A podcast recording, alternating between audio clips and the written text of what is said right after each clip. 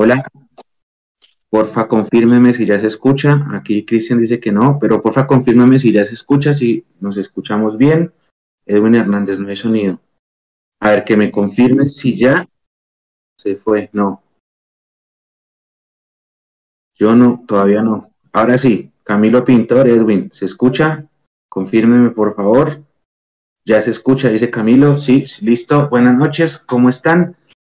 Son las 9 y 23, perdón por la demora. Estamos aquí congregados en esta noche de lunes para hablar de lo que más nos gusta, que es Millonarios, en un nuevo capítulo de esto que se llama Mundo Millos Live. A todas las personas que se van uniendo, muy buenas noches. Y voy a dar paso a los compañeros porque yo me imagino que de la noche del sábado a hoy, obviamente la cabeza caliente ya se enfrió un poquito y Millonarios va a tener que afrontar en 10 días decisivo todo. Va a jugar dos partidos para o consolidar su clasificación o hacer un papelón y adicional va a jugar la vuelta de la final de Copa en medio de una hinchada dividida entre los que están pensando positivamente y entre los que están pensando lo peor en la, en la forma más eh, pesimista del mundo. Por eso el título es una semana decisiva para Millonarios, es una semana decisiva para el equipo de Gamero, nos jugamos absolutamente todo en 10 días, muy posiblemente sin Juan Pablo Vargas, porque un esguince generalmente son entre 8 y 10 días y pensando en, en su selección, habrá que ver si alcanza a llegar a la final de Copa. Sé que para el miércoles no va a estar contra el Medellín. Y son dos partidos de liga que pueden asegurar el cielo o el infierno y después la final de Copa que ya para muchos están diciendo que, que es eso o papelón. Así que voy a pasar a saludar a los compañeros Obviamente ustedes les invito a que se desahoguen con nosotros. Cada vez va subiendo y va creciendo la cantidad de gente. Voy a saludar, bueno, primero Jonathan, ¿está ahí? Sí, aquí estoy, Mecho. ¿Qué tal? ¿Lo escucha la gente o no lo pues, escucha la gente? Sí, sí, sí, ahí me deberían escuchar. Buenas noches. Buenas noches a toda la comunidad de Mondomillos. No, pues, ¿qué decir del papelón del, del sábado? Se le acabó ya el combustible a Gamero no, no se ha asegurado nada, estamos peligrando ahí y ya, pues como decía ahí en la introducción, una semana y, y dos días más y ahí define, define tanto Copa como clasificación a, a cuadrangulares y desilusionado, o sea, pues siempre se va a terminar apoyando al equipo pues, de los amores, pero ver cómo todas las opciones que generaron el sábado y que no entraba ninguna y tampoco buscaban manera de llegar mejor al arco. Si se terminó perdiendo la ilusión que se iba eh, como que yo iba consiguiendo al comienzo del semestre pues con la clasificación anticipada. voy a pasar a saludar ahora sí en orden a como los veo yo. Arranco con el profe, con Carlitos Martínez. Hola Carlitos, muy buenas noches, bienvenido a un Mundo Millos Live, a, uno más. Yo, Mecho, ¿qué más? Eh, buenas noches a todos, a los que están conectados, Alvarito, Andrés, a Jonathan, a su merced. Eh, y es ya, es ya, y creo que por ahí también va la onda del, de las cuentas que hago para el magazine del miércoles, que ojalá todos lo puedan, lo puedan adquirir, los que van al estadio.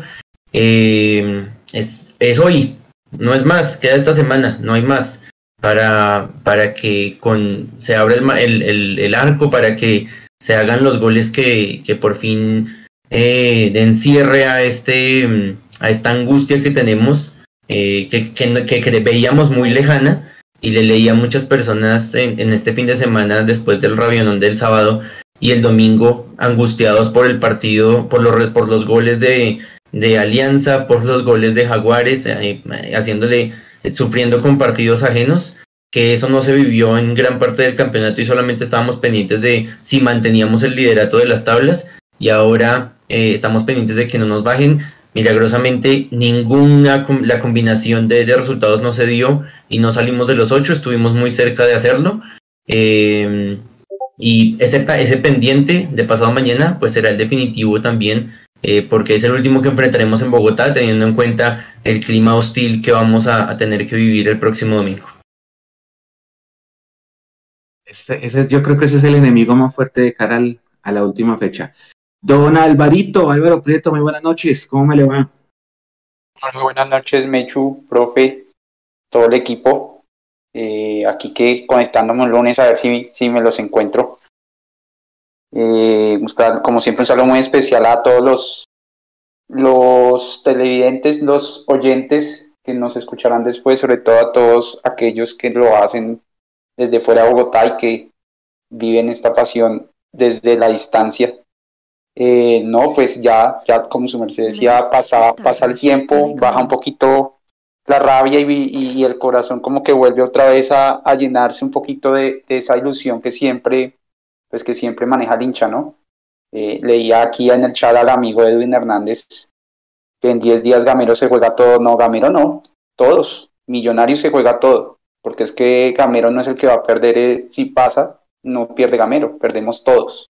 Yo creo que eso de pronto se le ha olvidado a algunos que tal vez estaban esperando eh, estos momentos para salir debajo de las piedras a decir que todo lo tenían calculado hace un año o desde que llegó este técnico eh, y se les olvida que es que si pierde Gamero perdemos todos, ¿no? Y creo que perdemos más nosotros que él, porque al fin y cabo él capaz y, termina su ciclo acá y capaz y sigue trabajando en otro lado y nosotros nos quedaremos aquí con, con la rabia y la frustración. Entonces nos, nos, nos la jugamos en 10 días todos y, y, aquí ganamos todos y perdemos todos. Y esa es la actitud con la que pienso yo que tenemos que ir y con la que pienso que hemos estado todo el semestre porque siento que la, la hinchada nunca le ha soltado la mano al equipo de Gamero. Eh, ir, ir, el miércoles a, a, por todo y, este fútbol eh, está tan loco y es, es, curioso que en el canal, en el canal aquel nos venden con que, uff, qué, qué, maravilla de, liga porque está súper apretada y súper, eh, todos los partidos cuentan y que esto es súper emocionante. Eh, es, es, increíble que el miércoles ganando podamos ser líderes y clasificar y, estar clasificados como si no hubiera pasado nada en este mes. Pero yo lo que veo es que la liga está en un momento de, de en general, eh, de un nivel bajísimo y, y pues nosotros caímos en ese nivel y, qué tristeza, ¿no? Que hubiéramos podido realmente cargar este campeonato y, y nos sumamos a ese bajón general y, y, ahora estamos peleando, es la verdad. En este momento, así como muchas veces yo dije que Millos era el que mejor jugaba y se, lo sentía así, creo que fue así, en este momento creo que estamos es, eh, luchando por ser el que menos, menos peor lo hace. Eh, afortunadamente hay algunos equipos como Jaguares y, y, Alianza que por lo menos sí han, se han esforzado un poquito en dar espectáculo, eh, a pesar de que están eliminados, pero el resto no unos partidos que uno dice, uy Dios, de verdad, incluyendo lo del de Millos Tolima fue un bodrio completo. Y así hay varios y uno dice, uy Dios, ¿qué, ¿qué estamos viendo? ¿Qué producto nos están ofreciendo? Sí es. Yo ahorita, ahorita le voy a, le voy a explicar lo que pienso yo. Voy a saludar a a don Andrés, Andrés Rey. Buenas noches, Andresito, bienvenido. Hola Mechu, hola profe, hola Álvaro, hola Jonathan, ¿cómo están? Em, bueno, ustedes han dicho varias cosas que comparto. Em, esta semana va a ser definitiva, creo que todos nos estamos jugando un montón de cosas, todos estamos em, a la expectativa de lo que, de lo que pueda pasar yo siento que estas semanas han sido como un ejercicio de depuración de hinchas. Em, se han ido bajando del bus un montón de los que estaban cuando decíamos que éramos los mejores, cuando decíamos que eh, teníamos que, que, clasificar, que ganar rápido y clasificar rápido para rotar la nómina y que en ese momento decían que el equipo era lo mejor, se han ido bajando del bus y eso en medio de todo me gusta. Eh, porque los que estamos son los que vamos a, creer al final y los que apoyamos en el momento cuando salgamos adelante y cuando el miércoles le ganemos al Medellín, ahí es donde pues vamos a estar y vamos a, inflarnos el pecho a decir como, hombre, siempre estuvimos. Pero si ustedes ven esta semana, hay un montón de hinchas ya diciendo todo lo que usted decía, Mecho.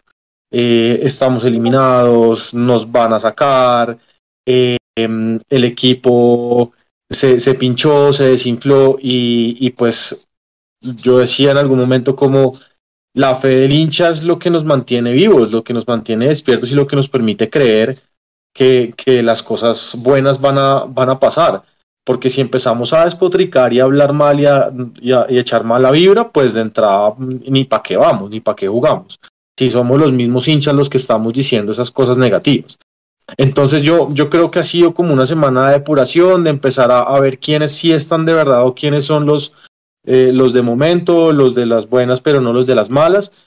Y, eso en medio de todo me, gusta. El, partido del, del domingo fue un bodrio. del, sí, el sábado, perdón, fue un, fue un bodrio de partido, un partido muy, muy flojo, que el Tolima nos ganó con muy poquito. Em, y, pues bueno, ahí toca ver cómo, cómo se terminan de, recuperar los, los que no estaban, que era Maca y, Alba, y enfrentar a, al Medellín de la mejor forma. En 2012 resucitamos con el Medellín, el miércoles espero también hacerlo. Bueno, acá está conectado Andrés Bernal, está conectado Angelus Trading, está conectado Luis Ladino, está Jimena en Twitch, está Manuel, está Viti, está Miguel Quitián, que es miembro suscriptor, está Luis Roberto, Edwin Hernández ya lo habían saludado a ustedes, está Michael Olivares, está Manuel Rondón, está Natalia Martínez, está Claudia Ramos, está Oropel, está Australanito desde Melbourne, está Wilder, está Milton Córdoba, Nicolás Rodríguez, a todos ustedes, a bueno, Camilo, que ya lo había saludado, a todos ustedes, buenas noches, pongan ahí sus opiniones y bueno, ¿qué es lo que está pasando? Lo que está pasando es que Millonarios va a llegar al miércoles. Se puede mirar de dos ópticas. La óptica fatalista es decir que sí, que Millonarios en este momento suma 1, 2, 3, 4, 5, 6, 7, 7 partidos sin ganar. De esos 7, 6 son de liga.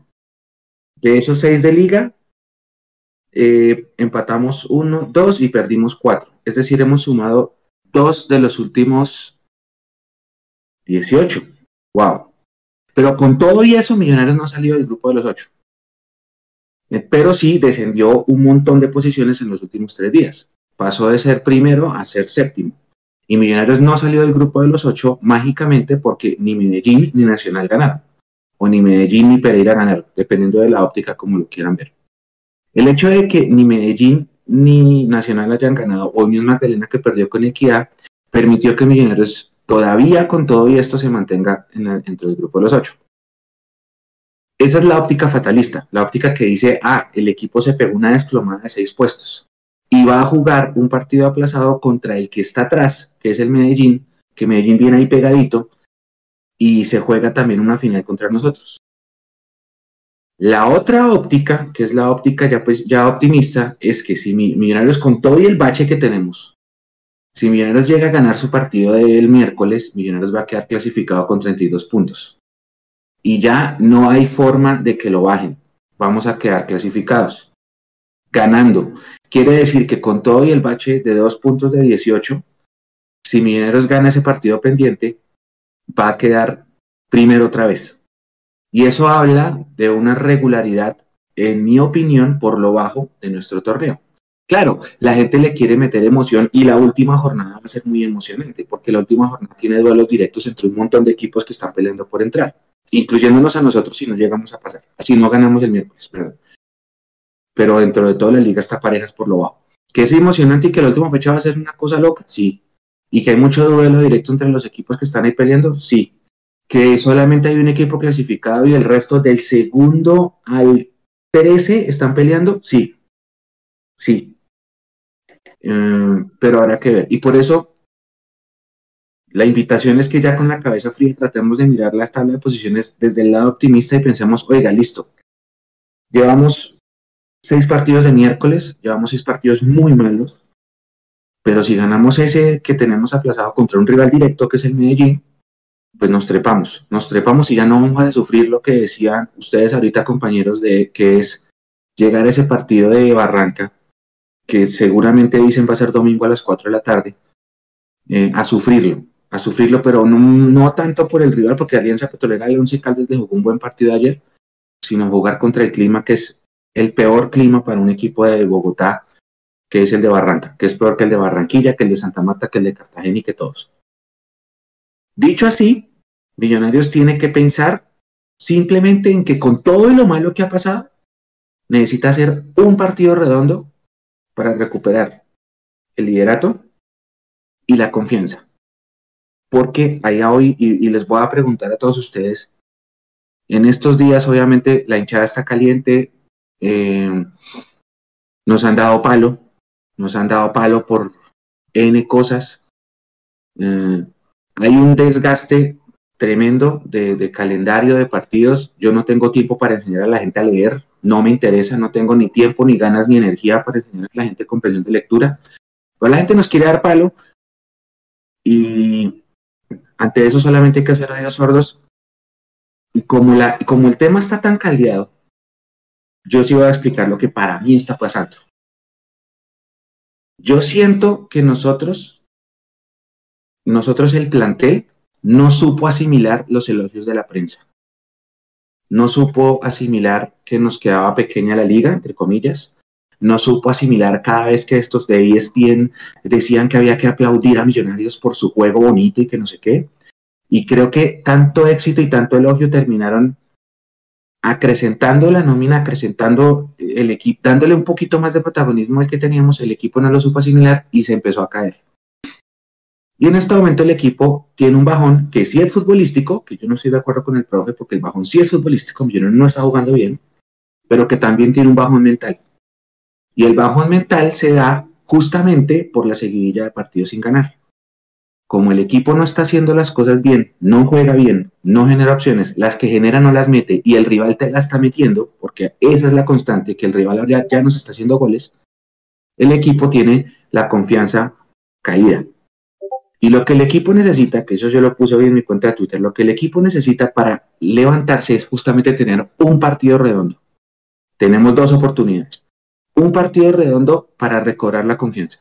Si el equipo llega con la confianza como la tenía hace dos meses, ese equipo llega otra vez favorito en los cuadrangulares. Que no está mal decirlo, porque la nómina comparado con esos equipos no es que sea eh, tan mala, pues, o mala. Ya mucha gente empieza a decir que la nómina es corta, que toda esa cosa, pero lo que necesita el equipo es un partido redondo. Y ese partido redondo puede ser el del miércoles. Si Millonarios gana, se mete.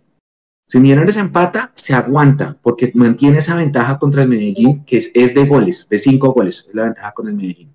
Y mantiene su ventaja con Nacional, que es de tres goles. Son los mismos puntos. Si empatamos, ahí sí le sacamos un punto a Nacional. Si empatamos, Medellín se mete y saca Nacional. Si Millonarios pierde, ahí sí se complica el tema. Y con todo y que perdamos pensando en el peor escenario, Millonarios sigue dependiendo de Millonarios. Pero solo que ahora sí tendrá que jugarse la vida en el canal de Barranca.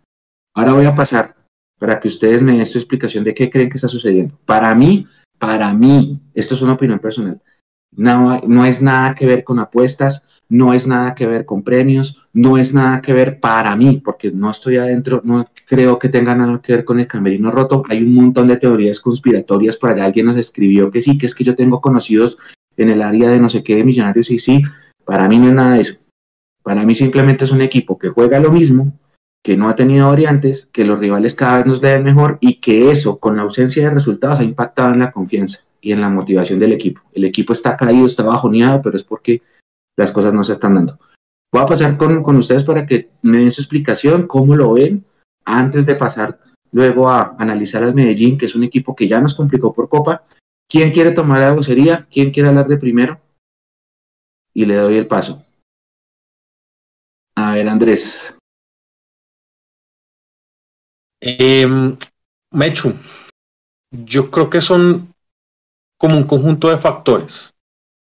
El primero, sí, nos, siento también que nos afectó lo de, lo de la prensa, no tanto como para decir esa es la razón principal del bajón, eh, pero sí siento que eso subió un poquito el ego del equipo, subió un poquito como, em, como que se agrandó y eso se vio influenciado desde los jugadores hasta también el cuerpo técnico que lo veíamos en declaraciones y en algunos partidos en donde pues estaba bien que rotara la nómina, eh, pero que cuando no se daban las cosas en el juego, pues habían unas explicaciones que eh, pues no eran como muy, muy coherentes y, eso lo hablamos en varios programas, que, que, Gamero llegó un momento en que empezó, empezó a decir casi siempre lo mismo y de hecho contra, contra Tolima empezó a decir lo mismo, que no la metíamos, que el equipo sigue jugando bien, que no se preocupa.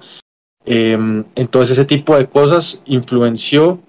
Em, yo siento que hubo una parte que los jugadores se relajaron, se vieron tan cerca a la, a la orilla que pues dejaron la ambición por, por ganar eh, niveles individuales muy bajos, eh, en, en, especial de los jugadores que estaban teniendo muy buen nivel como Gómez y, y como Ruiz y el mismo Luis Carlos Ruiz también que eh, viene, viene también bajando muchísimo. Yo tampoco creo que sea un tema de, de, de premios o un tema como de que la, la, interna está rota, porque me parece que este es un equipo sano, me parece que este es un equipo que, que no tiene malos elementos, que eh, se nota como que hay, hay, hay, buen, buen feeling, buena química entre, entre, entre el equipo, más allá de lo que hagan en los 90 minutos, sino en todo como su diario eh, vivir. Y, y creo que, que, pues nada, que, que, nos, que nos confiamos, nos confiamos también. Mm, vimos a muchos rivales por, por debajo del hombro, Patriotas, eh, Equidad, el mismo Pereira, y, y esos equipos nos, nos cobraron. Y aparte de otros factores que sigo sin entender y que hablábamos en alguno de los programas, no, no entiendo por qué Gamero sale y da una entrevista de una hora diciendo cómo juega el equipo, eh, que nosotros armamos juego así, que las líneas se paran así, que el bloque de seguridad así. Eh, no sé si también fue exceso de confianza, creería que sí, porque eso fue entregarle una copia al, a, los, a los rivales para el examen. Eh, decirle como, venga, neutralice acá, neutralice acá, neutralice acá, y el equipo se, desbarata. Y eso ha pasado. Los equipos ya nos han eh, leído y ya no saben eh, contrarrestar y saben por dónde nos, nos pueden hacer daño.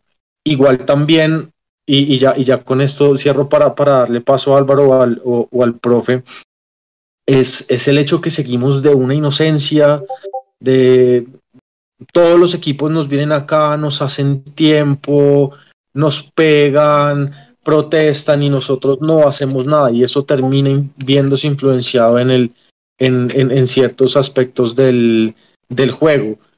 Que salga Maca a decir que, que, en los árbitros no deben presionarse, eso me pareció un absurdo.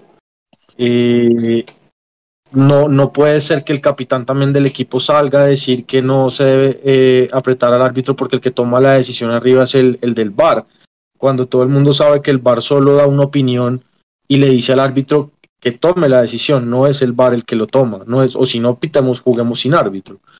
Eh, entonces, como concluyendo y cerrando la idea, siento que han sido un montón de factores, eh, pero, o sea, todavía depende de nosotros y y este miércoles creo que ellos están conscientes que se están jugando su credibilidad también como profesionales.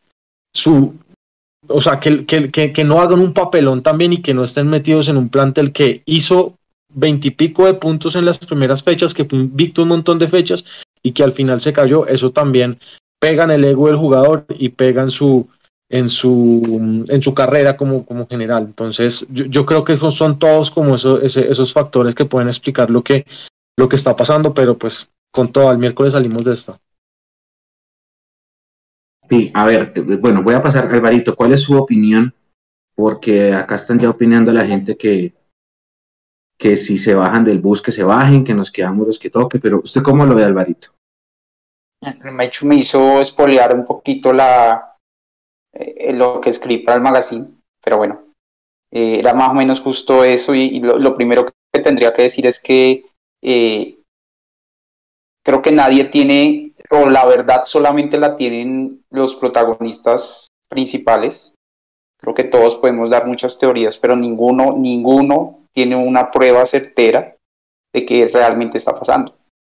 Todos tenemos una serie de interpretaciones de hechos, de eventos que vemos eh, que podemos interpretar de diferentes formas, eh, pero realmente ninguno va a tener una prueba paciente de decir, no, es que se están parando por un premio, por ahí dice. ¿Cómo, cómo pueden probar eso? Eh, y, no, tampoco lo digo para descartarlo, capaz sí, sí es cierto, pero no lo sabemos a ciencia cierta. Entonces tenemos, o la hinchada se ha desgastado un poco, los hinchas nos hemos desgastado un poco tratando de darle una explicación a algo que no entendemos. Y yo lo que, lo que, lo que concluyo a veces, o, una de las teorías que, no me he animado a aceptar aún, pero que lo pienso mucho es que simplemente no hay una explicación o por lo menos no una única, pueden ser muchas, y son tan, tan complejas que no lo, logramos entender. Como las rachas en la vida y en, los, en, el juego y en los goles, eh, ¿quién explica una racha de un goleador?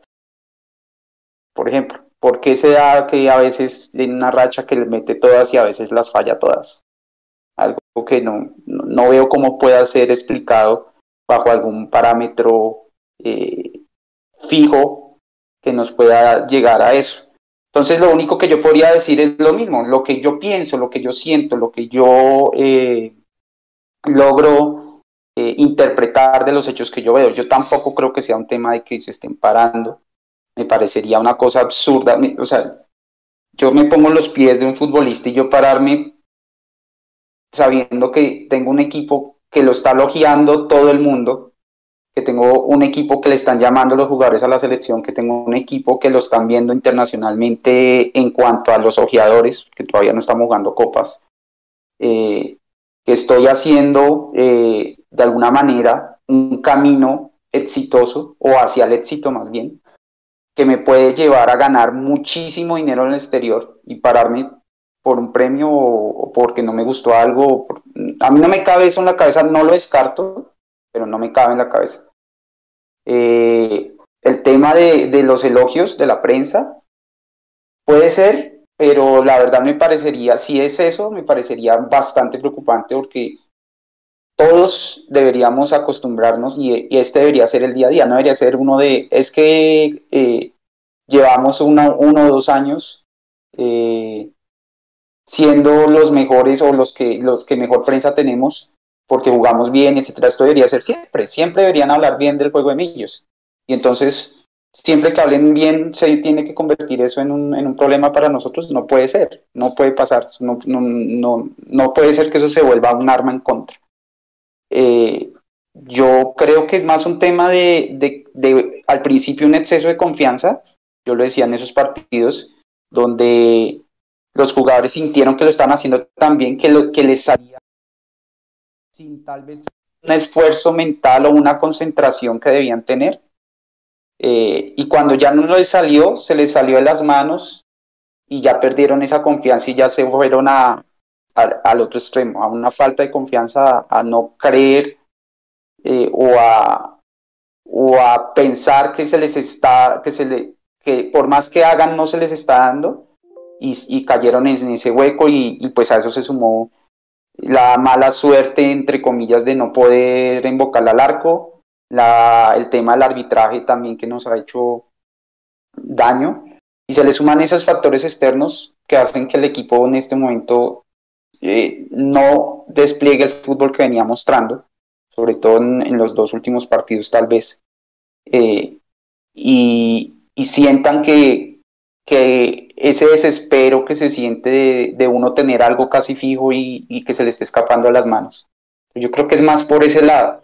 Yo no puedo, no voy a descartar ninguna de las teorías múltiples, que hay montones, hay desde que se pararon por un premio, que le están haciendo cajón a Gamero, que eh, ¿Cuál era la otra? Que hay una, una lucha entre los veteranos y los, y los juveniles.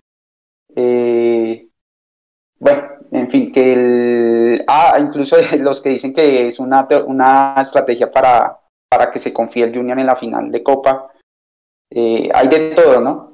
Eh, no puedo ni, ni descartar alguna ni, ni, afirmar alguna, simplemente pues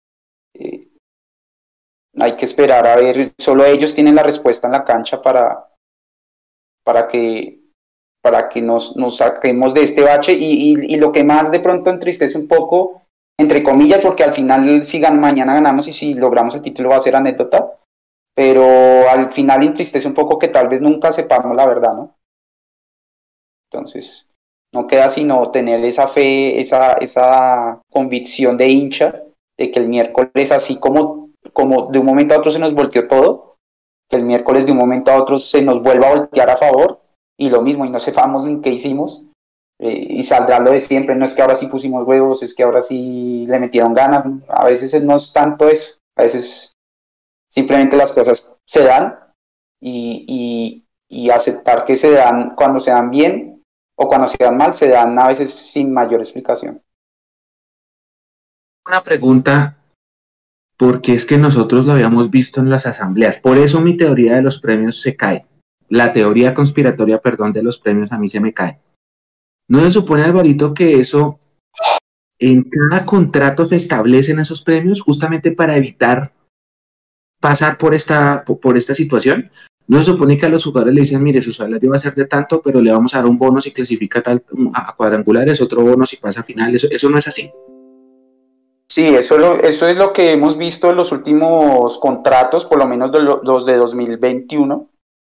Y recuerden que 2022 lo, lo podremos ver el otro año. Pero eso es lo que hemos visto en los últimos contratos. Y no solamente eso, yo he visto en actas como el tema de los premios se pacta casi desde el principio de año.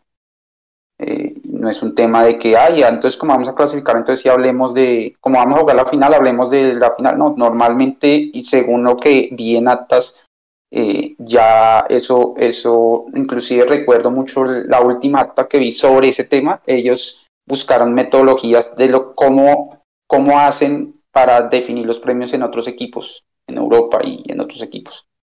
No, no dan mucho detalle, pero ellos sí validaron eso para que eso quedara, digamos, definido desde principio de año. Entonces, hasta donde yo entiendo, eso está definido desde principio de año, pero de nuevo, pues la verdad absoluta solo la conocen pues, los protagonistas directos. Así es. Bueno, Carlitos, cuénteme su opinión del tema, por favor. Pues vea que yo estoy con Alvarito porque escuchándolos a, ellos primero y, y, a cuando usted dice que, es, que no está de acuerdo con, nada de estas teorías, em, más aparte de lo futbolístico, quiero decir, a uno de verdad le da dolor de cabeza y uno dice, estoy tratando de buscar explicaciones y no las encuentro. Em, lo, que, lo, lo, que yo digo y, mantengo es que estoy de acuerdo también con, con Alvarito cuando dice que no vamos a saber si hay otras razones fuera de lo futbolístico. Gamero lo admite en la rueda de prensa contra Patriotas, que no es futbolístico, que hay algo que él no sabe qué es, pero que no es futbolístico.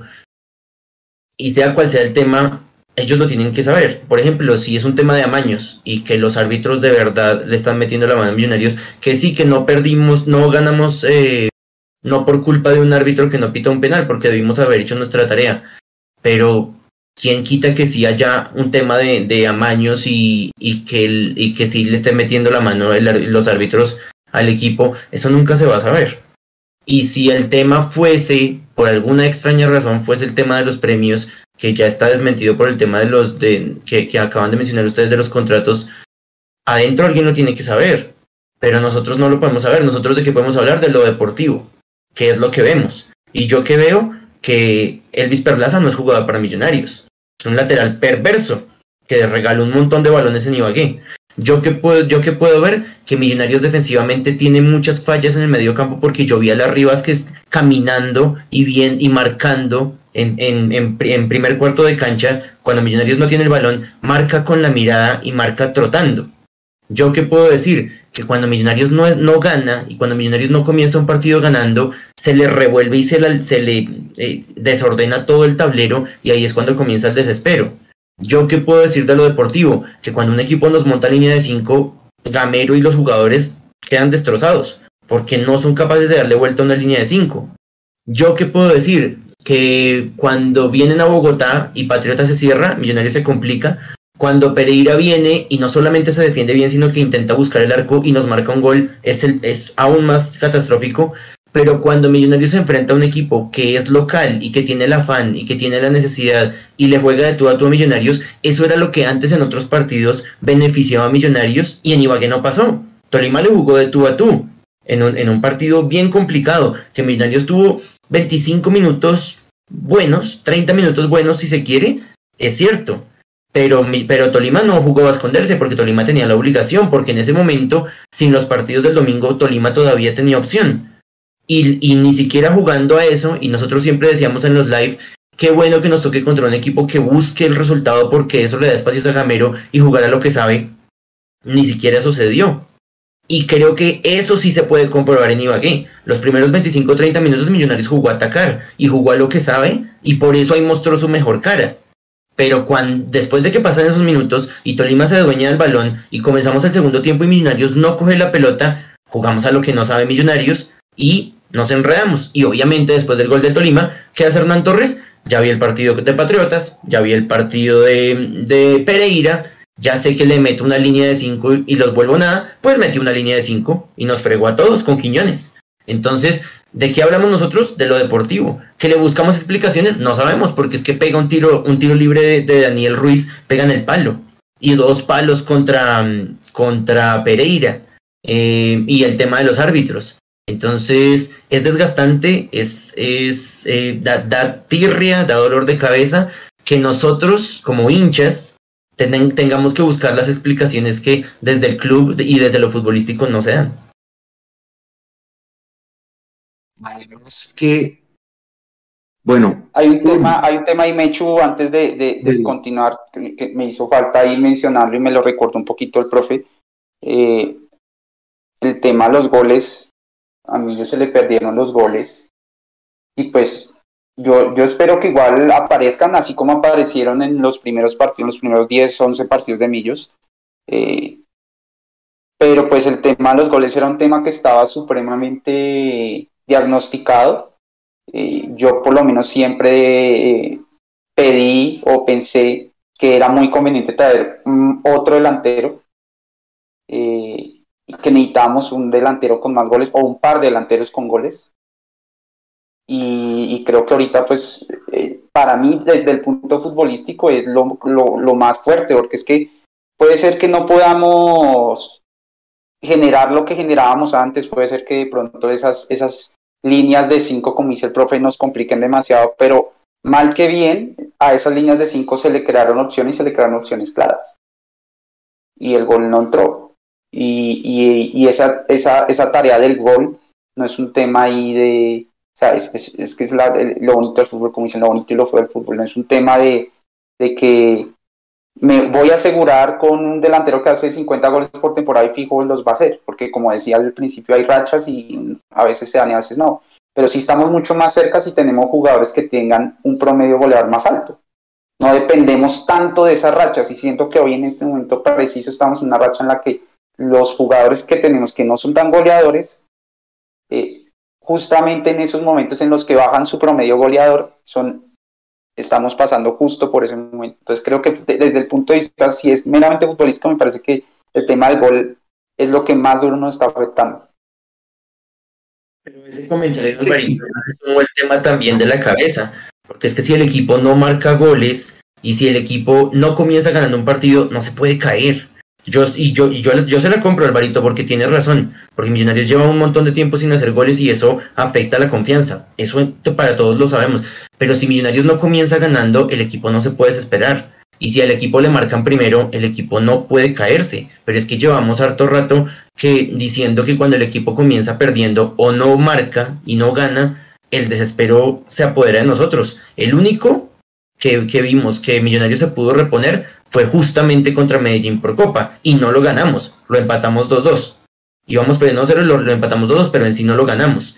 Pero entonces el equipo tiene que tener esa fortaleza mental de buscar por un lado, buscar por el otro, que las alternativas no sean únicamente cambiar a Gómez y a, y a, y a Dani Ruiz de, de, costado, porque es la única alternativa que el profe tiene, eh, lo intentó contra Tolima metiendo, eh, que eh, hizo un revulsivo en toda la delantera. Entonces la gente dice, pero si ven, es que Diego Erazo no, no sirve para nada. Yo, no sé, Mechu la tiene clara por la transmisión, pero yo no recuerdo que le haya quedado una clara a Diego Erazo antes de que lo sacaran, ni una sola. La de Juber, el tiro libre, un cabezazo de Larry, que fue después, creo que fue ese sí fue después del gol de Tolima, pero en sí a Diego Erazo no, le queda ninguna. Y entonces el hecho que Millonarios no tenga gol no nos puede tumbar anímicamente. Millonarios tiene que saber enfrentar eso y, que en los entrenamientos se maneje y el profe Gamero ojalá les dijera, hermano, hagan de cuenta que van perdiendo 1-0, vamos a ver cómo lo vamos a, a, solucionar. Pero no puede ser que si no marcamos gol entonces se destruye todo y que la única alternativa sea, listo, no nos funcionó, entonces vamos a cambiar a los extremos de, de costado. Entonces en el, en el, creo que en el primer tiempo también lo hizo con, con, con Juber, justamente. Entonces la única alternativa táctica es cambiemos a los extremos porque el lateral izquierdo y el lateral, derecho están entrenados para marcar a un hombre y no al otro. Por eso yo también estoy más o menos en desacuerdo con el tema de la, de la convocatoria de la selección, que la gente dice, es que, desde que se fue eh, a la selección y volvió, Carlos Gómez no es el mismo. Carlos Gómez no es el mismo porque el equipo descubrió, los equipos rivales descubrieron que poniéndole doble marca lo anulan. Y eso no tiene nada que ver con que haya ido o no haya ido a, a selección. Es que Carlos Ruiz no puede ser el, salvador y el, y el, y el que eh, cubra todas las papas calientes en Millonarios. Un juvenil no puede ser el, el único responsable de solucionarle todos los baches a Millos. Y, profe, el, el, lo del tema de la selección, pues llamar, esta vez llamar un medio FPC, o sea, capaz y por eso es que estamos viendo el fútbol malo que estamos viendo, porque llamaron a 40 jugadores de todos los equipos, o sea, no puede ser que de todos los 40 o 50 jugadores que llaman estos dos microciclos, los únicos que les afecta son los de nosotros, no, no, no creo que sea así. Exactamente, además que póngale cuidado, todos son temas, todos son temas de, de mentales, mentales. Uno, no yo no he visto la charla del, profe en la que explica cómo juegan Millonarios. No la he visto y no la voy a, no la voy a ver. No la quiero ver. Porque eso sería envenenarme la cabeza y no, no quiero. Mejor pensar en el miércoles. Pero bueno, uno, la única variante táctica que tiene el equipo es lo que ustedes dicen, rota los extremos de perfil. Lo hizo con Juber Quiñones y con Jader también el sábado. Dos, el tema de la cabeza. Si Millos mete un gol antes del minuto 25, maneja muy bien los partidos. Si no lo hace, se desespera. ¿Y qué ha pasado en los últimos partidos? Se desespera. Tres, definitivamente ya los rivales nos leen mejor. Y eso también influye en el bajón de, muchos jugadores que venían muy bien en agosto y que en octubre no están teniendo su mejor versión. Y cuatro, el equipo pierde los papeles y es mire, el equipo está ansioso, nervioso, eh, se, se, preocupa, se desespera, la confianza en el suelo. Por ejemplo, ¿por qué cambiar todo el frente de ataque contra Tolima? Del mismo desespero. Porque trata, el profe que trató de ver si estos jugadores suplentes le daban las ideas o la claridad que no se le está dando Luis y Gómez. Y que no, y que Luis Carlos también viene, eh, se apagó. Pero todo eso es futbolístico. Yo, no, yo, yo también estoy de acuerdo con ustedes. A mí la selección no me quita ni me pone nada. Los árbitros no me quitan ni me ponen tampoco. El tema de Millonarios es de Millonarios. Millonarios no puede depender de un penal para ganar a Patriotas o a Pereira. No, Millonarios simplemente entró en un bajón, se está desesperando mucho, la falta de gol y de resultados lo está matando, lo que pasó contra Santa Fe que dice acá Miguel Quitián lo está matando, eh, el primer tiempo contra el Medellín fue un campanazo, la opción de la, expulsión de Montero en Manizales, que ahí empezó todo. Y dentro de eso apareció solamente eh, el, partido con Junior, que lo ganamos en la última en una contra. Pero por lo demás, el equipo es que los rivales juegan. Y si Millonarios solo tiene una variante, que es rotar a los extremos, y subir a Pereira, porque eso es lo único que hace, que, hace Millonarios en los primeros 25 minutos. Los rivales también nos analizan y los, si los rivales ya saben, si en los primeros 45 minutos, 25 minutos no nos hacen gol, ya salimos, nos salimos del libreto y los desesperamos y el equipo se está desesperando. Entonces, ¿qué es lo que pasa? Lo que está pasando es que el profe dice que no pasa nada en lo futbolístico. No, sí está pasando algo en lo futbolístico. El profe dice que el equipo tiene un grupo de psicólogos que los trabaja algo está pasando porque el equipo sí está tiene el ánimo en el suelo. Pero yo no creo que, que, ni los árbitros, ni la selección, ni las apuestas, ni los premios. Es mi opinión. El tema pasa absolutamente por algo futbolístico y mental. No sé si quiere complementar algo, Andrés. Pues, pues Nacho, aquí escuchándolos, o sea, Gamero, Gamero tiene culpa, pero él está jugando con lo que tiene. O sea, el, equipo es muy limitado en nómina y él está armando el equipo con lo mejor que tiene y con lo que mejor le ha dado. Recordemos que cuando él arranca con Millonarios, él arranca jugando un 4-3-3 y empezó a perder, lo cambió y ese equipo empezó a andarle cuando puso el doble 5 que hacía el cuadrado de seguridad con los defensas, con, los dos centrales. Em, y él, y él, es, él está con la suya porque en medio de todo le ha, le ha dado resultados, digamos. Eh, nos ha puesto a pelear, eh, disputamos una final, hemos estado cerca de, de, lograr el, el, título, pero ya después de tanto tiempo, lo que ustedes decían, los, jugadores, los rivales también juegan y los, los rivales también estudian a, a Millonarios y, y, lo han, y lo han sabido descifrar. Y de pronto ahí el, el pecado de Gamero es no haber intentado buscar alguna alternativa con carrileros o tres defensas o alguna otra alternativa porque ya los tienen estudiados. Eh, pero, por ejemplo, la alternativa, no sé, intentar jugar con dos puntas, pues tenemos a, a, Erazo y a, y, a Ruiz que, pues, pues, como que todos esos cambios o, o, lo que se le puede pedir en cuanto a lo táctico, pues es difícil porque las herramientas no las tienen. Eso, eso es lo que, lo que yo percibo. Pero sí es un, es un tema futbolístico, es un, es un tema futbolístico y, y, más que todo, me hecho yo comparto, es mental. Es mental, ese equipo mentalmente está, está caído. Está caído y no somos fuertes, no, no, no se ve cómo reaccionen en los momentos en donde las papas se están quemando. Y por más de que tengan a, a Pablo Jacobsen y porque por más que tengan al psicólogo hay un tema también en la cancha que es un tema de liderazgo que no se está viendo y que eso es un mal que ya llevan varios semestres.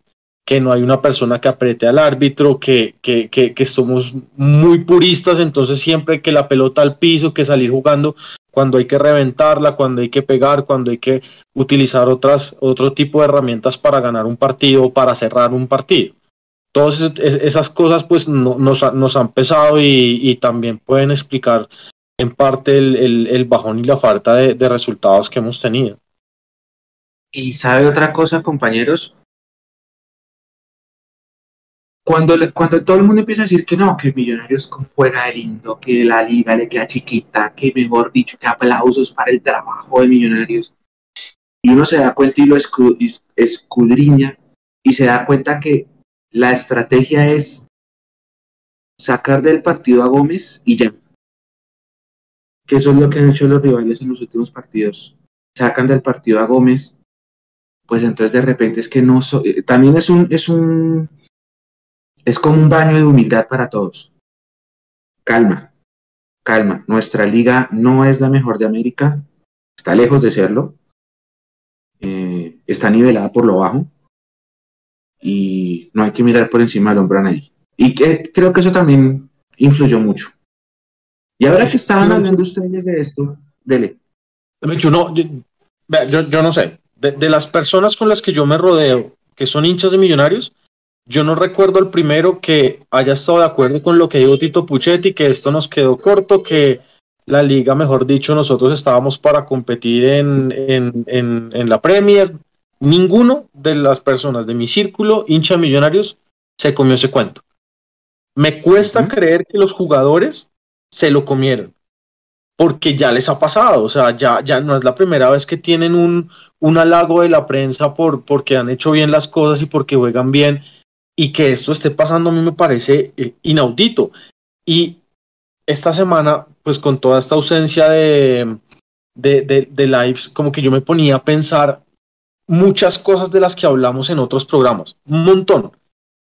Y recuerdo una que yo decía, y, y, no sé, como la, la, la, frase de, del día, no sé si hacer fe de ratas, em, Millonarios que ya, que ya perdía, que ya no tenía jerarquía, o sea, que, que, que, ya, que ya tenía, perdón, y que ya había superado como ese tema de que, que parecíamos un equipo inmaduro, por lo que íbamos en algún momento ganando muy bien. Pero no sé si ahí nos estamos equivocando y si nos está faltando, porque esto, este, este cierre de torneo, independientemente de lo que sea, también denota falta de jerarquía. Entonces, hay, hay, hay, hay, un montón de cosas que, que, que, hemos dicho y que, y que el equipo nos acostumbró que ahorita pues nos está haciendo falta y, y no sé, no sé, es, que, es que es muy raro explicar lo que está pasando. Yo, me cuesta creer que es la prensa, me cuesta creer que, que es todo lo que, lo que hemos hablado. Pues hay que, darle la, hay que darle la vuelta. Creo que ya pues estamos como sobrediagnosticando el tema y, y, y es lo que hay que hacer es actuar y ganar el miércoles ya. O sea, no, no hay de otra. Ahora, Carlitos y Alvarito. Claves que uno se ha dado cuenta durante los últimos partidos. Uno, la defensa de 5 nos mata. La defensa de 5 nos mata. Nosotros no hemos tenido respuesta ante las defensas de 5. Muchísimas veces nos han puesto defensa de 5 y siempre funciona. En los últimos partidos lo hizo Pereira, lo hizo Equidad, lo hizo, lo hicieron los Patriots y lo hizo el Tolima después del gol. Y a nosotros no nos queda más que tirar centros. Esa es la primera, nos mata, listo. Entonces ya hay que seguir eh, intentando destrabar una línea de 5. Tenemos otro problema, que con tanto partido aplazado el tiempo de trabajo es corto.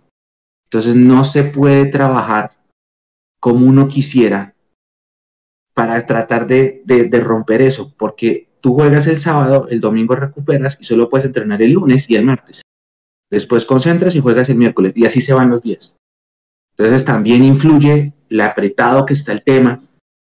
Eh, y bueno, los, desplazamientos, todo eso juega. Por ejemplo, volver de Ibagué a las eh, 10 de la noche para llegar a las 2 de la mañana, el jugador tiene que recuperarse, todo eso juega, mejor dicho.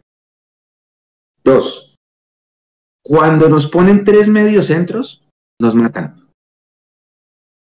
Eso lo hizo el Pereira, eso lo hizo el Junior, nosotros como que no estamos acostumbrados a eso, nos matan.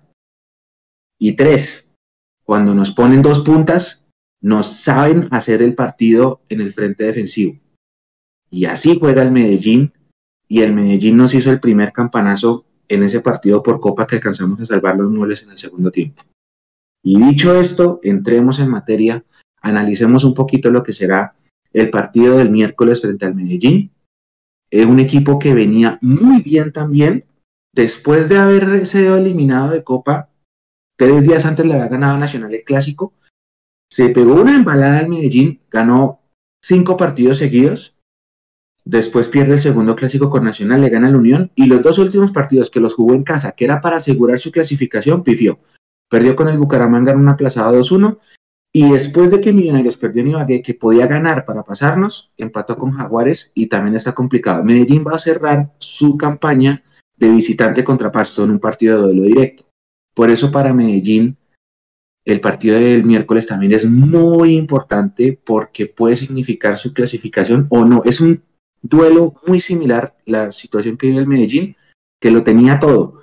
Había que ganar dos partidos en casa contra equipos chicos y no pudo ninguno de los dos y Medellín juega con esos dos delanteros. ¿Cómo ven ese partido de este miércoles que se viene en el Campín, compañeros? Alvarito. Que yo todavía no, o sea, yo sinceramente no, no, no logro cerrar ese tema de que nos tengan ya estudiados y que nos compliquen con la línea de 5 con la línea de 3. O sea, no, sí nos complican, pero no nos anulan del todo. Es que, es que todos los defectos se, potencian a un grado impresionante cuando el balón no entra. Cuando, cuando nos comemos opciones claras de gol, pues todo, todo se potencia. Yo que recuerde dos partidos en los que sí nos anularon bastante bien, dos y medio tal vez, que es, lo que pareció lo que hice Gamero, es que ningún equipo nos pasa por encima y sí, ni, nos pasa por encima, pero con eso no basta, claramente. eh, que fue el, partido Junior Barranquilla, pues que allá es muy difícil eh, jugar con ese clima. Eh, creo que el, la equidad nos supo anular muy, muy bien. Ellos, y ellos saben jugar eso. Y, y en parte creo que el, el, Pereira medio tiempo nos supo también anular un poco. Eh, pero el resto, si vemos los partidos, son partidos en los que hemos generado opciones de gol a pesar de que el rival le toca meterse con cinco, cinco líneas de cinco y, dos o tres volantes de marca. Y les toca jugar al, al contragolpe eh, porque a eso los lleva a Millos y a eso los, lo, digamos, eso es lo que ellos les toca aguantar para buscar después el, el, contragolpe que les dé el gol. Entonces, eso que nos tienen estudiado, sí, pues nos estudian, nos estudian con cinco partidos con, de videos que vean, ya nos pueden estudiar. Y eso, digamos, ellos eh, seguramente tienen varias personas, así como Millos tiene sus videoanalistas, eh, así seguramente los tendrá. Y, y, pues nos estudiarán y, seguramente nos tienen estudiado, pero de allá que nos puedan detener creo que han sido pocos los que lo han logrado, porque nos hayan anulado las opciones de gol. Entonces creo que ahí lo importante sobre todo es lograr recuperar ese, ese, esa racha de gol que se nos perdió hace rato. Y en, en este partido creo que va a ser importante eso. Independientemente del esquema que juguemos, si empezamos a jugar y no ni el balón y generamos las opciones y no nos empiezan a entrar, nos, va, nos vamos a complicar, sea que nos ponga la línea 5, la línea de tres volantes, los dos delanteros, nos vamos a complicar. Entonces, para mí ya ahí, ahí es donde, donde no sé si, si Gamero se refiere a eso cuando dice no es futbolístico, pero ahí es más que el esquema, es lograr romper esa racha de, de, falta de gol. Ya después vendrá el tema de cómo defendemos ese gol, eh, que, que, a veces de pronto ha costado un poco, a veces no. Eh, pero sobre todo para mí es poder romper esa racha, eh, poder que esas opciones que queden claras eh, entren, porque es que sí, Pereira se paró muy bien y eso, pero la opción que le quedó a Cataño era clarísima, o sea, era un gol que 10 veces eh, hay esa jugada y entra nueve veces, y no se puede fallar. contra Patriotas un par de jugadas iguales, no se pueden fallar y las estamos fallando las generamos y las fallamos. Los equipos vienen, los obligamos a jugar atrás, los obligamos a meter cinco defensas, los obligamos a tener tres, tres volantes de marca y aún así generamos dos, tres opciones y no las hacemos. Entonces, eh, ya jugar otra cosa, intentar otra cosa, pues es, a estas alturas no, no sé, no sé, entregarle la bola al rival y jugar a contragolpe o intentar jugar más directos, eh, pero si el rival no quiere de pronto salir, se complica, aunque seguramente el Medellín va a tener que salir. No, no sé si van a especular a tratar de sacar un empate acá, ir a, Pasto a ganar. Yo creería que no, porque pues jugar en Pasto también es complicado. Y más sabiendo que si ganan, ganan acá, clasifican, entonces yo creo que lo van a intentar. Entonces, para mí ese es más allá de los esquemas. Yo creo que a estas alturas sí, Gamero tal vez sí, no, no digo que no le haya hecho falta buscar alguna otra variante, pero no creo que vaya a ser en, en este partido donde lo vaya a hacer. Tal vez ganando o empatando el miércoles en, en Barranca, tal vez intente algo diferente, pero, pero creo que en ese partido no la vamos a jugar con lo que hemos venido mostrando, con lo que en algún momento funcionó y con lo que yo espero que así como dejó de funcionar, vuelva, vuelva, vuelva a funcionar.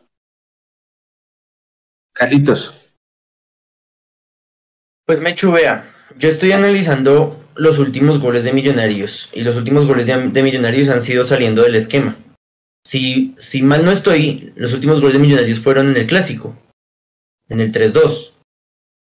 ¿Cuáles fueron esos dos goles? Un bombazo de Israel Alba, que es un lateral que llega a apoyar el ataque en un tiro de esquina y remata, porque milagrosamente ganamos un rebote y en lugar de buscar otro centro, intenta lo impensado y le sale la Henry Rojas el otro, el de Juber, que es un remate, pega en el palo y también le queda a él, pero es salirse del libreto. Y si Millonarios no puede con los centros, eh, eh, con el toque y las paredes y no sale porque no cierran bien, porque el arquero está brillante, porque en un tiro de esquina la taja de una forma increíble, porque hacen un remate y pegan 400 piernas, hay que salirse del libreto. Y salirse del libreto es intentar lo que, por ejemplo, el gol anterior que es el de... Mm, no es, no es el penúltimo, pero sí es en el anterior partido, en el, en el juego contra América, ¿qué hace Carlos Gómez? No gambetea, gambetea pero solamente para hacerse un espacio y remate de media distancia y le sale un golazo. Pero entonces, ¿qué hay que, qué hay que buscar? Bueno, hablando del partido del miércoles, yo siento que Medellín no se va, va a hacer muy, va a plantear un partido muy similar a, Tolima, porque, porque Medellín necesita los puntos también, porque tiene que recuperar todo lo que perdió en casa. Al tener que buscar el partido, yo creo que va a plantear un, un 4 2-3-1 tal vez, igual que Millonarios, o inclusive de pronto apostarle a un 4-3-2-1, más bien, pero no va a poner línea de 5 hasta tanto no tenga un resultado a favor. Y un resultado a favor no es que marque un gol y se eche para atrás. Un resultado a favor es que lleguemos al minuto 65, por decirles algo, y esté empatando. Ahí se va a echar para atrás para, eh, eh, David González para defender al menos ese punto. Y, y, hasta ahí yo creo que vamos a ver una línea de 5. Entonces, mientras no tengamos esa línea de 5, Millonarios tiene que aprovechar que no tenemos un quinto hombre atrás, pero además salirse del libreto y que Carlitos Gómez no siempre haga los enganches que con, con, la, con la doble marca, sino que traten de jugar de primera intención. Y cuando el juego de primera intención no se pueda, o cuando no crean en Omar Bertel, cuando pasa por la espalda de Daniel Ruiz para un centro, eh, que Daniel Ruiz enganche y le pegue. Sí, pero que eh, aprovechemos mientras Medellín no ponga una línea de 5 y busquemos o remates de media distancia o toques al, al em, pases al primer toque. Porque cuando lo intentamos hacer gambeteando, ahí es cuando dejamos que los equipos se reagrupen atrás y nos tapen todos los huecos. Natalia lo decía ahí en el chat hace un momento. Es que Millonarios hace cuánto no aprovecha un contragolpe. Los contragolpes se acabaron en Millos porque los únicos, la única manera de buscar un contragolpe es que Montero tenga un encaje el balón, encajone el balón y haga el pase largo que sea fructífero y le llegue a un, jugador de millonarios, porque no siempre pasa, pero los contragolpes se acabaron. Entonces, ¿por qué? Porque cuando los teníamos y cuando les, les sacábamos el jugo, era justamente eso, era sorprender al rival y sorprender a un rival que está buscando. Eso nos lo va a dar eh, Medellín, pero eso lo tiene que aprovechar Millonarios en dos vías, tanto buscando esa sorpresa como también cuidándose que si Medellín está buscando el partido, vamos a jugar sin Juan Pablo Vargas y eso tampoco nos eh, llegue a representar eh, eh, recibir un gol en contra al no tener nuestros defensas titulares. Y acá lo que dice Johnny, que yo estoy de acuerdo con él, dice, creo que estamos confundidos, nosotros no metemos a los equipos en el arco contrario, los equipos se meten solos y nos dan el balón. Yo estoy de acuerdo con eso, con ese comentario que dice Johnny. El Medellín juega cuatro. Ah, espérenme. Tengo que hacer un servicio social antes de seguir. Eh, hemos logrado tener, volver a Facebook. Hoy estamos en Facebook otra vez.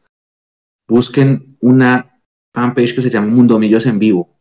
Al menos por ahora vamos a tratar, vamos a estar ahí en nuestras transmisiones en Facebook. Corran la voz y díganle a los que puedan, a sus amigos y conocidos que le den like a esa página mientras tratamos de solucionar con soporte el tema de la página original. Mundo Millos en vivo ya está, estamos transmitiendo hoy en esta, en esta señal, por ahí pusimos el link de la transmisión de, de Facebook y el miércoles estaremos nuevamente en Facebook con, con nuestra comunidad ahí lo único que les quiero pedir es que por favor vayan y también le den like y se suscriban a esa página mientras logramos solucionar con soporte el inconveniente del, eh, la de la otra página. Dicho esto, ahora sí, el Medellín es un equipo que desde el primer clásico del semestre le cambió el módulo. David González cambió de jugar con un solo punto a jugar con dos y desde ahí se ha aferrado a esa idea. Andrés Mosquera Marmolejo en el arco, Arboleda, Víctor Moreno, Cadavid que no viene por acumulación de amarillas y Germán Gutiérrez son los centrales.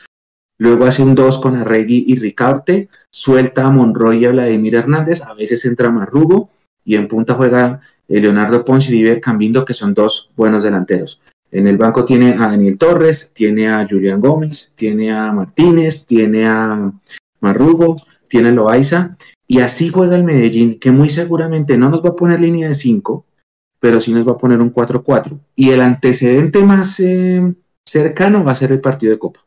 El partido de Copa jugaba, jugó Medellín con ese 4-4-2 y nos hizo un primer tiempo muy bueno, nos puso 2-0 abajo. Afortunadamente Millonarios con un nombre menos logró remontarlo. Así están las cosas. Mucha gente decía que, que hasta mejor era enfrentar a, a, a, Medellín clasificado que porque iba a llegar sin la presión.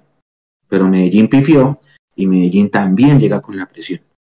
Ahí va a venir el, eh, o la clave de dónde se destraba el partido, porque son dos equipos con presión, dos equipos que están necesitados de ganarlo.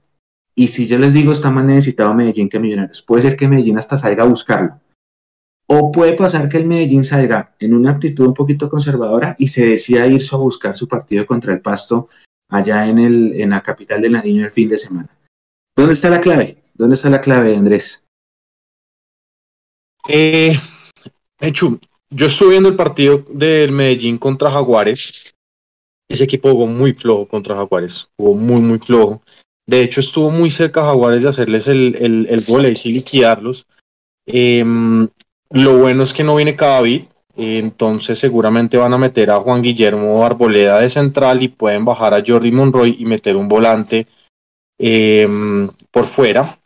Vladimir Hernández anda muy bien y ustedes saben que Vladimir Hernández tiene un máster en hacernos gol y eliminarnos, entonces hay que tener cuidado en no darle mucha ventaja a, a Vladimir. Em, hay que mirar el tema con los dos delanteros que ellos tienen, en especial si vamos a jugar sin Juan Pablo Vargas, eh, porque pues no, no, no, no es una mentira que pues Vanegas está muy lejos del nivel de, de Vargas, entonces hay que estar muy, muy pendientes de los dos, de los dos puntas, en especial de, de Pons, que es el que viene un poquito atrás, el que hace, digamos, como la labor de Ruiz, que enlaza con los volantes y fija un poco más a, a, Cambindo, que también anda, anda jugando bien. Em, creo que la clave también va a, a estar en, en, la mitad de la cancha, en los volantes que ellos coloquen. Arregui raspa y entrega bien, pero Ricaurte es más jugón y suele como, como tener más fase ofensiva que defensiva. Y ahí es donde podemos hacer como, como la, la, la superioridad, que el enlace, ya sea Cataño o, o McAllister, eh, tenga el respaldo de un volante que puede entrar, que sea Pereira o, Larry, y hacer eh, la superioridad en la mitad de la cancha. Creo que ahí es donde podemos empezar a, ganar el, partido y, evitar pelotas, pelotas quietas, que ese, que ese equipo también tiene eh, buenos, buenos elementos y buenos, buenos cobradores que, que nos pueden complicar.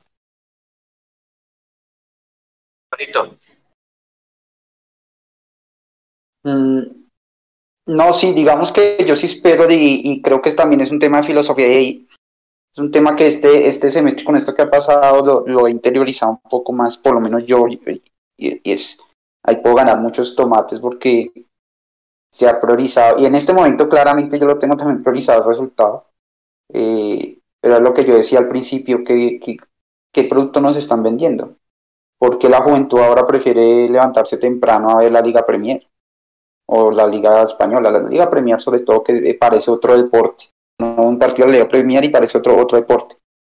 Eh, y yo creo que, que, Medellín y de la mano de, de González eh, ha sido de esos técnicos que se la han jugado por tratar de proponer, por, por tratar de entretener.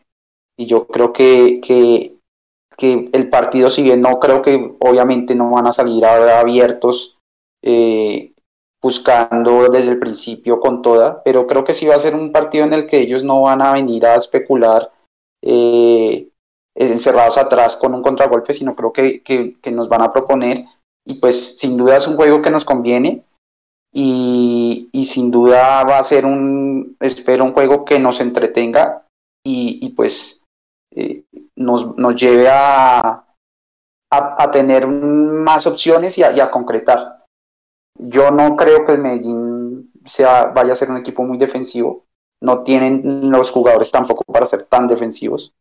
Eh, entonces yo creo que el, juego y lo que va a plantear David González va a ser lo que ha venido mostrando últimamente, que es un, equipo que, intenta atacar, intenta eh, tener el balón y, progresar, eh, buscar sus dos puntas y que va a dejar espacios atrás. De hecho, el Jaguar estuvo para ganar al final, porque hubo un penalazo clarísimo que yo no entiendo cómo con VAR eso no se cobra, la verdad.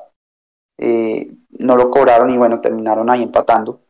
Eh, pero, pero bueno, yo sí espero que, que, y, y, ahí es donde, donde también, donde, donde digo que recibo tomates, porque yo sí valoro mucho últimamente los equipos que, que proponen. Y, ahí está la prensa, es muy chistoso como la prensa, cuando Millos ganaba, entonces sí que, éramos los que mejor jugábamos y, qué bueno que estábamos proponiendo algo, algo eh, entretenido, algo que, buscaba siempre adelante, que, que, digamos le hacía honor a, en teoría al fútbol, pero cuando empezamos a perder, empezaron a ganar esos equipos que ganan buscando resultado, pues, echándose atrás. Eh, ahí sí dicen, uy, qué campañón, qué campañón del pasto. El campañón, pues, tiene 31 puntos, faltándole un partido. No sé, es una buena campaña, pero, pero es campañón, es por el resultado. ¿Y el juego qué? Y sí, muchos dirán, es que el juego no importa, lo que importa es ganar. Y sí, es cierto, pero a mí, a mí particularmente, por lo menos de la lección que me queda este año de fútbol, es que a mí me importa, me empezó a aportar un poco más el juego. Y yo espero que mañana nos den buen juego ambos equipos, porque es que también es de ambos. Tampoco es que Millos esté siempre dando buen espectáculo. El partido pasado fue horroroso. Entonces, eh, espero que, que, esa, esa filosofía que ha mostrado David González mañana nos la, nos la muestre y nos permita ver un partido bueno y, y evidentemente que nos dé el resultado. Carlitos. Mechu, repítame la pregunta, por favor, que ya hablamos de tantos temas que ya estoy. La clave de lo que será el partido del miércoles, teniendo en cuenta la necesidad de los dos equipos, teniendo en cuenta las dos pifias de Medellín en casa que pudo haber asegurado la clasificación en los últimos dos juegos y no y arrugó, y teniendo en cuenta nuestro presente que también hace que, que lleguemos con con muchos nervios y con alguna especie de duda. Me duele un montón lo que voy a reconocer y lo que voy a decir porque no debería ser así y, y, va en, en total eh, contravía con lo que critiqué al inicio de este live, pero creo que sabiendo cómo, cómo está este equipo eh, mentalmente, la clave va a ser un, va a ser un gol eh, tempranero llámese minuto 15, 20, 30, 35, un gol al primer tiempo y que Millonarios comience ganando. Porque creo que al extenderse un empate, o toquemos madera todos los que, tengamos ahí madera cerca, eh, Medellín haga un gol, no va a ser solamente el banco, no va a ser solamente los 11 jugadores en la cancha, sino que la gente que está en el estadio se va a alborotar y se va, y se va a desesperar porque finalmente la clasificación, nosotros siempre lo hemos dicho y, después de ver tantas campañas de millonarios, coincidimos muchos, un millón de veces que las, las clasificaciones se garantizan en Bogotá, se garantizan en el Campín y se garantizan ganando en casa. Y viendo la tabla como está, y aunque Millonarios aún perdiendo, vuelvo y toco madera, pero aún perdiendo tiene la opción de ganar en, en Barranca y clasificar directamente sin depender de nadie. La gente no, no quiere ir al Campín a ver a, sufrir otra vez una clasificación y a, sacar la calculadora y que si empatamos contra el contra eh, Alianza Petrolera y se da este resultado y, pasa este, y, la luna está en Júpiter y no sé qué cosas, eh, el equipo va a clasificar.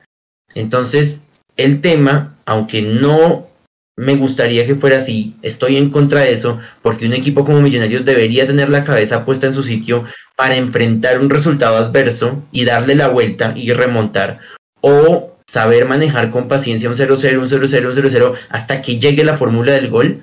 Eh, creo que este equipo nos, nos demuestra y nos ha demostrado que necesita un comenzar ganando para al menos tener la tranquilidad de buscar un segundo gol que pasen situaciones adversas y extrañas, como un rodillazo en los testículos de un jugador rival, como que en 10 minutos nos hagan 3 goles cuando vamos ganando 2-0, son dos excepciones a la regla, pero en general Millonarios comienza ganando y se mantiene y, comienza a jugar mucho más tranquilo y con el desespero por supuesto del rival. Y si Medellín tiene la obligación y viene a buscar el partido y recibió un gol, se va a abrir mucho más y ahí Millonarios tendrá la fórmula. Pero todo eso dependerá de ese gol y sobre todo que esa sería otra, otra pregunta para, para todos nosotros. ¿Quién va a acompañar a Andrés Ginas? ¿Y quién tiene esa tranquilidad y esa confianza del profe Gamero para acompañar a Ginas? A mí me encantaría que el, que, que el profesor Gamero diera también un golpe en la mesa y dijera, me voy a arriesgar con con tres y voy a soltar a los carrileros y no voy a jugar con línea de cuatro atrás, sino con línea de tres y voy a, voy a meter más gente en la mitad. Que eso no va a pasar seguramente, por lo que dice Alvarito, no es momento, tal vez, y o simplemente sea momento o no de, de, intentar algo diferente. Seguramente el profe Gamero a estas alturas no lo va a cambiar. Pero entonces, ¿quién va a ser el hombre que va a acompañar a Ginás y va a tener esa responsabilidad de desde atrás, junto a Montero, junto a, Israel, que parece que ya se recupera para el miércoles, junto a Bertel, eh, sean los que desde atrás le den esa confianza y esa tranquilidad a Millonarios. Sí, es cierto, es cierto. Ahí por ahí estaba, yo, yo estaba mirando que había gente pidiendo a, a Moreno Paz y yo siento que no es el momento para soltar a Moreno Paz. Además, Moreno Paz está jugando con el equipo sub-19, que dicho sea de paso hay que felicitar a los muchachos ellos sí le ganaron al Tolima y se clasificaron a la semifinal. El rival va a ser el Cúcuta. Esa serie arranca en Cúcuta el próximo fin de semana, Dios mediante, y ya de aquí en adelante lo pasa todo Win. Así que la invitación a todos ustedes es que ya van a poder ver la semifinal por, por Win más, los dos partidos. En la otra serie es Nacional Envigado. Nacional eliminó a Llaneros, Envigado eliminó a Cali, Millonarios sacó al Tolima, Cúcuta sacó Equidad. Y nada, entre esos cuatro va a salir el campeón nacional juvenil que va a ir a, representar a Colombia. Millonarios es el actual campeón defensor. Y ya de aquí en adelante, por contrato, lo pasa todo Win. Gracias a Dios, lo vamos a poder ver todos. Y ahí está jugando Moreno Paz. Moreno Paz es ahora el capitán que está jugando con esa categoría en estas fases finales. Samuel Asprilla era el capitán del equipo, él está ahora como segundo capitán y Moreno Paz está como, como capitán, pero no es lo mismo jugar un torneo nacional sub-19 que jugar eh, un partido decisivo contra el Medellín. Dicho sea de paso y para cerrar, las opciones. Si Millonarios gana, clasifica y queda líder. 32 puntos, igual a la línea de Águilas Doradas, pero le gana la posición por gol diferencia. Águilas tiene más 8, Millos tiene más 9 sin jugar. Si Millonarios empata, Medellín pasa a ser octavo, Nacional sale de los 8 y Millonarios sube un, un punto, pero dos puestos. Quedaríamos quintos perdiendo la posición con América, pero ganándosela a Caldas y a Bucaramanga por gol diferencia. América tiene más 10, Caldas tiene más 4, Bucaramanga más 3, Millos tiene más 9. Si Millonarios llega a perder el partido, queda octavo, con los mismos puntos del noveno que sería Nacional, y Medellín se clasifica. Medellín sumaría 32 puntos, igualando la línea de Águilas Doradas, y obtendría su tiquete antes de jugar contra el Pasto. Por eso es un partidazo, va a estar muy emocionante y la invitación obviamente a que nos acompañen el miércoles. El partido arranca a las 8, nosotros comenzamos la transmisión a las 7 y 45. No se pierdan si van al estadio a reclamar su magazine. Si no van, vamos a poner la versión digital como siempre para que la puedan descargar y la puedan ver desde su dispositivo electrónico favorito. A la gente que estuvo conectada con nosotros, muchísimas gracias como siempre por el aguante. Nosotros estamos acá los lunes y los jueves. Hoy es lunes, bueno, la vez pasada no estuvimos porque era festivo, pero gracias por estar con nosotros. A la gente que me pasó a saludarla, les ofrezco una disculpa, ustedes saben que el chat va volando, pero de verdad muchas gracias y nada, hay que poner lo mejor de las vibras, tratar de ya terminar de pasar la, calentura de lo que pasó en Ibagué, jugamos feo, sí yo sé, pero tratar de pensar en eso, en que con todo y el bajón que tenemos, con una victoria, con un partido redondo, volvemos a estar primeros y vamos a recuperar esa confianza que es lo que se nos perdió, lo que se nos quedó en el camino en medio de este bache. Eh, de mi parte es todo. Jonathan, muchísimas gracias. ¿Alguna algo adicional? No, por mi parte no me echo. Ahí pues no, digamos con la fe pero de mi parte no me echo. De mi parte no creo que usted dijo todo lo que lo que debemos pensar como hinchas y sentir y es que ya tiramos mucha mierda, ya hablamos de, de, lo mal que jugamos unos partidos, de lo, difícil que ha sido este, estas últimas semanas. Y ahora lo que queda es mandar buena vibra. Ojalá mañana haya apoyo al equipo en el entrenamiento que por ahí leí que iba a haber, eh, eh, de, buena manera, que les hagan sentir el respaldo y, que pues salgamos adelante el, el, miércoles, como, como les decía, en, 2012 revivimos con, con el Medellín y hoy el miércoles vamos a volverlo a hacer, estoy seguro. Gracias, Andrés. Alvarito, ¿algo más antes de cerrar? Eh, sí, me he hecho, pero no sé si, si puede ver. Yo lo estoy buscando, pero no puedo ver. Lewis Muñoz nos envió un super chat, pero no sé si puso mensaje. Creo que no lo puso. Lewis sí. Nos, nos contribuyó ahí con no puso mensaje. No puso mensaje. Sí, ya acá lo estoy viendo. No puso efectivamente. Luis, si quiere, ponga su mensaje. Sí, dice, dice, vamos los millos. Ahí al final, vamos los millos. Vamos los millos, sí. Gracias a Luis por, la, por, el, por el aporte, sí, sí, sí, muchísimas gracias. Muchas, no, pues no, yo, yo quiero cerrar con una frase de un gran artista, eh, de una canción. Dice, ¿quién dijo que todo está perdido? Yo vengo a ofrecer mi corazón. Creo que eso es la actitud del miércoles y esa es como el, el, el, el trasegar del hincha, ¿no? Siempre ofrecemos el corazón a pesar de que las circunstancias tal vez no, no nos inviten a pensar algo, algo bueno, pero allá estaremos ofreciendo el corazón hasta el final para, para, para ver si se nos da. Entonces creo que ese es el, ese es el, el, mensaje que le quiero dar a, a, esos hinchas que vamos a estar ahí el miércoles y todos esos que van a estar desde afuera haciendo la fuerza. Eh, seguramente durante esos 90 minutos se acabará un poco o para muchos el, el negativismo y, y solo quedará la esperanza de, que vamos a tener la, la victoria al final. Gracias, Alvarito. Mr. Profe Carlitos. Yo creo que nada, ustedes ya lo dijeron todo y yo solamente adicionaré que quienes vayamos a estar el miércoles en el campín, eh, tratemos, yo sé que va a ser muy difícil, pero tratemos de tener la calma si llevamos X número de minutos y el resultado nos está dando, si la victoria nos está dando. Porque no vamos a lograr nada desesperándonos y cantando jueguen cabrones, o el movete, o si eh, me parece que Millos no quiere ganar, eh, porque finalmente eso tampoco gana puntos. Así como nosotros criticamos, porque criticar tampoco es, eh, tampoco significa desear que el equipo pierda, que ese es otro, otro discurso que se va manejando. Pero así como hemos criticado que 684 pases no ganan, no ganan los partidos y 19 intenciones eh, eh, ofensivas tampoco ganan los partidos si no se dispara al arco, eh, de la misma manera esos cánticos tampoco van a ganar el partido. y aunque va a ser muy complicado por todo el momento tenso que se va a vivir, tratemos los que vamos a ir al estadio de, de solamente contagiar al equipo de buena energía y esperar lo mejor hemos tenido peores cuando nos han quedado dos fechas y estamos en la fecha 9, en la fecha 10, en la fecha 11 y tenemos que hacer magia y sacar calculadora y rogar porque este partido no se dé. Eh, a veces la gente dice que, que es peligroso cuando decimos está en nuestras manos, pero al mismo tiempo está en nuestras manos.